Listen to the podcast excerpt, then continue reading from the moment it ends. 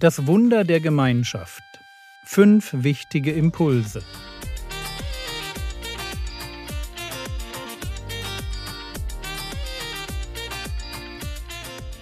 Theologie, die dich im Glauben wachsen lässt, Nachfolge praktisch, dein geistlicher Impuls für den Tag. Diese Woche hört ihr einen Gastbeitrag von Achim Jung. Hallo, herzlich willkommen zum Podcast von Frogwords. Mein Name ist Achim Jung und ich darf dich diese Woche hineinnehmen in eins meiner Lieblingsthemen. Als Jugendreferent bin ich unterwegs für die christliche Jugendpflege, das Jugendwerk der Freien Brüdergemeinden. Vielleicht kennst du das Steps Medienprojekt oder Steps Leaders für Mitarbeiter oder Steps Quest für junge Menschen auf der Suche nach Gott. Es geht diese Woche um Gemeinschaft. Ausgehend von der Gemeinschaft zwischen uns Menschen und Gott, aber eben auch zwischenmenschlich. Die Bibel stellt Gemeinschaft als äußerst wertvoll dar. Und ich will gerne einen Taler nutzen, einen wertvollen Taler als Veranschaulichung. Anhand der fünf Buchstaben möchte ich dir gerne fünf Punkte diese Woche aufzeigen. Gestern habe ich das Wunder von Gemeinschaft vorgestellt und dass es Time oder Zeit eben benötigt, um sie zu erhalten und zu gestalten. Zeit, die mit einem Herzen für Menschen gefüllt ist. Heute geht es um das A wie Aufrichtigkeit. Mein Statement ist, wer Gottes Gnade kniend angenommen hat, kann aufrichtig leben. Lass mich kurz ausholen.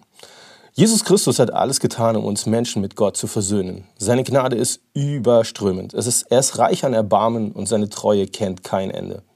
Dieses Wunder der Versöhnung darf unser Miteinander, unsere Gemeinschaft prägen. Wir müssen keine Angst mehr haben, unser Gesicht zu verlieren, wenn wir zu Fehlern, Sorgen oder Ängsten stehen. Denn dank Christus stehen wir gerecht und tadellos vor Gott. Wir sind angenommen von ihm. Und wir dürfen offen und ehrlich und aufrichtig miteinander umgehen. Gott hat den Grundstein dafür gelegt. Jeder Christ weiß, dass er nicht perfekt ist. Jeder Christ weiß, wo er ohne die Gnade Gottes wäre. Also dürfen wir aufrichtig miteinander umgehen. Und das schafft Nähe.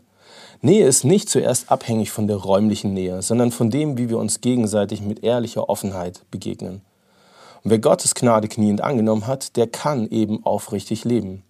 Der darf über Fehler reden, der darf anderen seine Schuld bekennen, der darf Sorgen mit anderen teilen, seine Ängste zum Thema machen, Zweifel aussprechen und gemeinsam Antworten suchen. Wir dürfen einander hinweisen auf Stärken und Schwächen, einander loben und kritisieren, einander helfen und Hilfe anbieten. Ganz ehrlich, ich feiere solche Gemeinschaften. Ich liebe es, das in Gemeinde zu erleben, dass ich eben nicht perfekt sein muss. Und ich freue mich über Rückmeldungen, über die Offenheit anderer oder dass Gott mir Mut gemacht hat, ehrlich zu werden. Es lässt mich staunen, die Gnade Gottes im Leben anderer zu entdecken. Und es macht mir Mut, sie selber immer wieder in Anspruch zu nehmen. Mit einem meiner Mitältesten gebe ich mir regelmäßig Rechenschaft über unseren Internetkonsum, unsere Smartphone-Nutzung.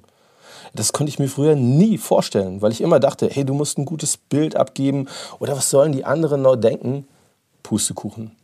Die Gnade Gottes lässt mich ehrlich werden vor ihm und anderen.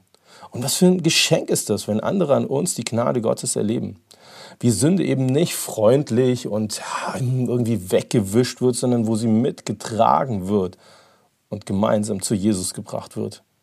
Stell dir das mal vor, dass unsere Gemeinden viel mehr von Aufrichtigkeit geprägt wären als jetzt.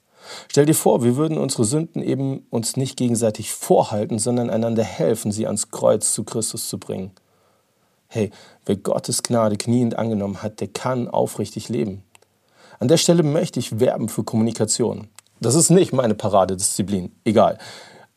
Im Englischen sind Gemeinschaft und Kommunikation miteinander verwandt, könnte man sagen. Man redet von Community, Gemeinschaft und Communication, Kommunikation. Und ja, ich glaube, dass sie nicht nur im Wortstamm miteinander verwandt sind, sondern auch in ihrem Wesen. Denn Kommunikation macht einen wesentlichen Bestandteil von Gemeinschaft aus und ist so wichtig, um Aufrichtigkeit miteinander zu leben. Wir haben da eine riesige Chance. In Kolosser 4, Vers 6 steht, euer Wort seid alle Zeit in Gnade mit Salz gewürzt. Ihr sollt wissen, wie ihr jedem Einzelnen antworten sollt. Stell dir das vor, unsere Worte sollen nach Gnade schmecken. Sie soll das bestimmende Element unserer Rede sein. Was für ein Geschenk wäre das, um aufrichtig miteinander zu leben? Und in Epheser 4, Vers 29 heißt es, kein faules Wort komme aus eurem Mund, sondern nur eins, das gut ist zur notwendigen Erbauung, damit es den Hörenden Gnade gibt. Unsere Worte sollen aufbauen und Gnade bringen. Sie dürfen einfach nur so triefen von Ermutigung. Wie genial ist es bitteschön?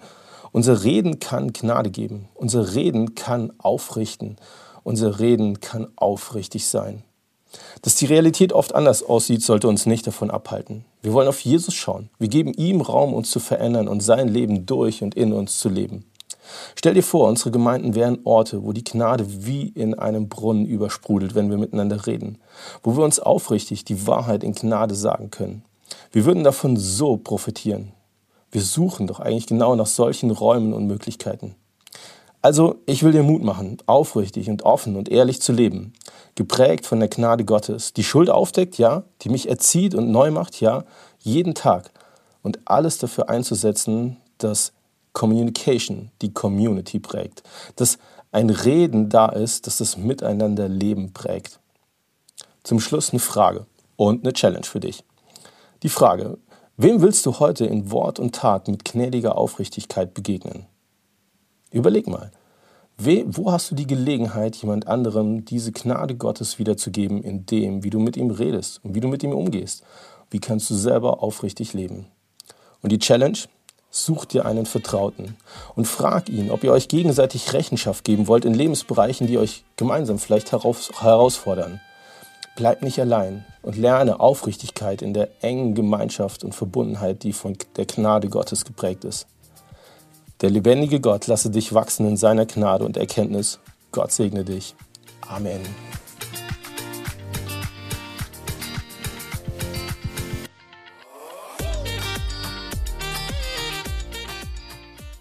Mehr Infos zur christlichen Jugendpflege findest du im Internet unter www.cj-info.de.